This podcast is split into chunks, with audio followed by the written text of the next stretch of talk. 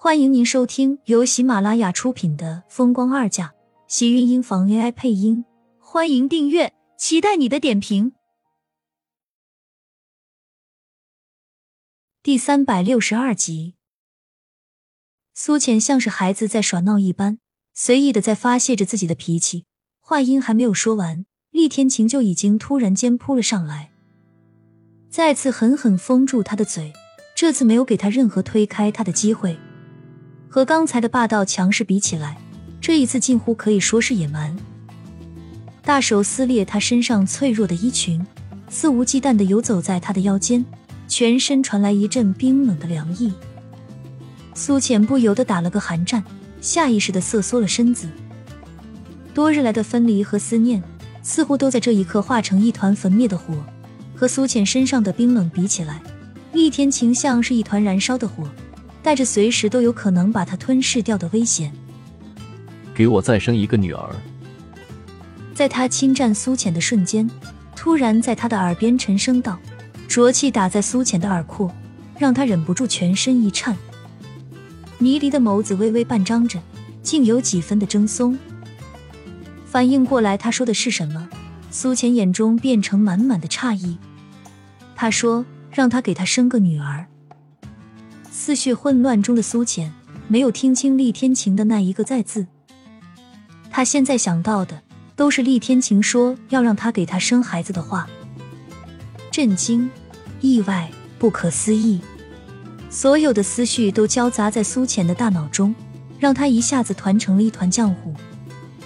什么挣扎，什么委屈，此时统统都不见了，就连身下强烈的冲击，他都已经开始感觉不到了。满心满眼都是厉天晴认真的表情，还有他让自己生孩子的话。他就知道，上次他受伤住院后，连他都发现的事情，他不可能没有发现。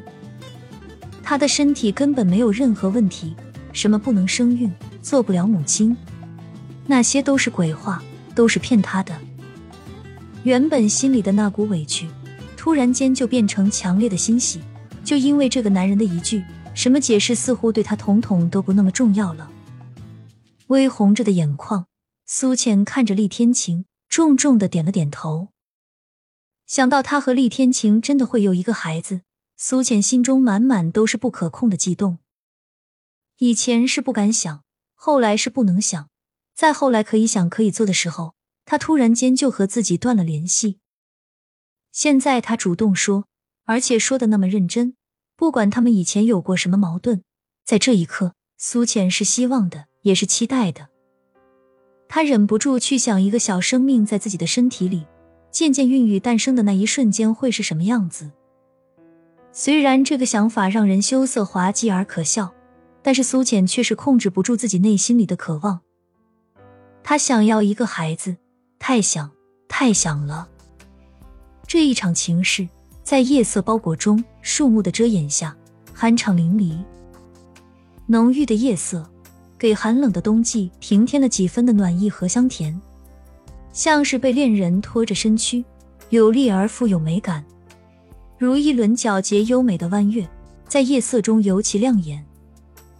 苏浅趴在厉天晴的胸口，耳边是他强健平稳的心跳声，想到两个人在荒郊野外做的事情。一张小脸禁不住跟着绯红，所有的动作和所做的事情都太过放荡。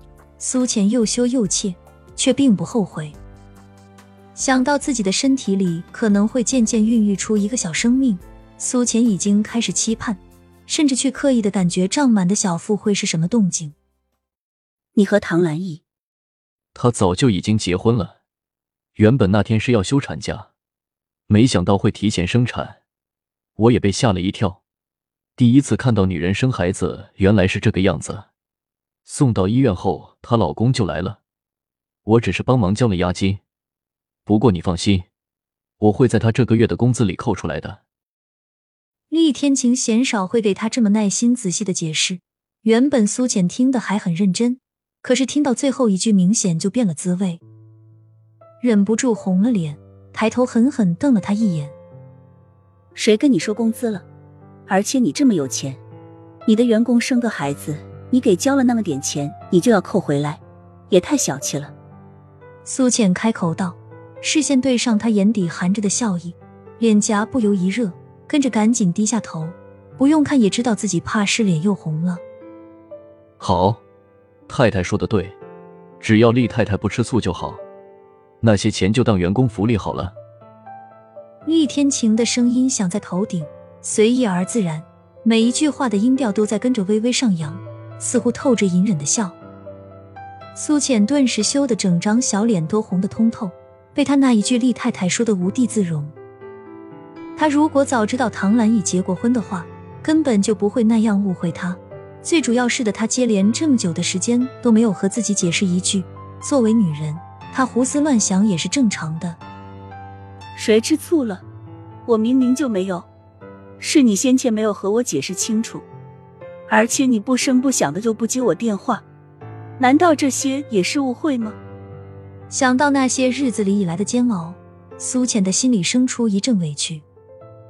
厉天晴不和自己联系，就是他这些日子以来最想不通的事情。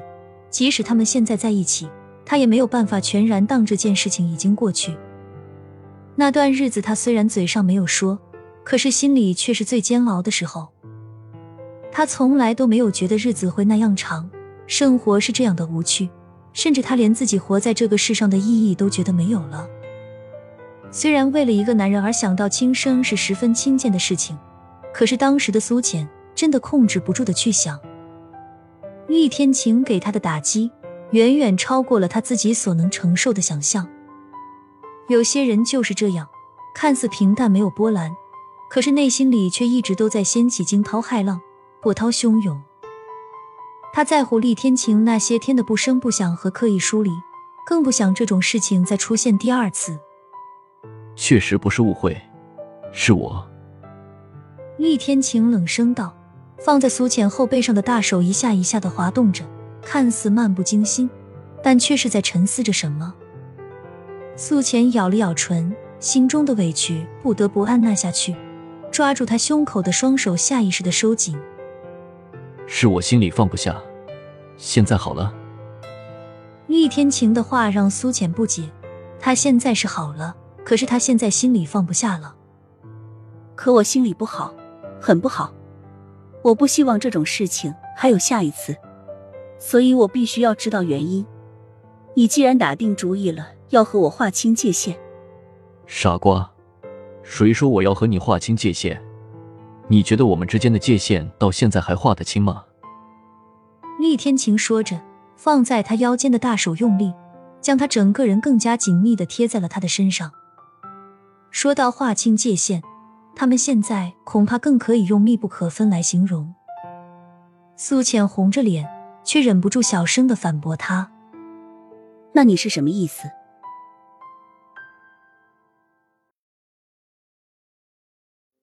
亲们，本集精彩内容就到这里了，下集更精彩，记得关注、点赞、收藏三连哦！爱你。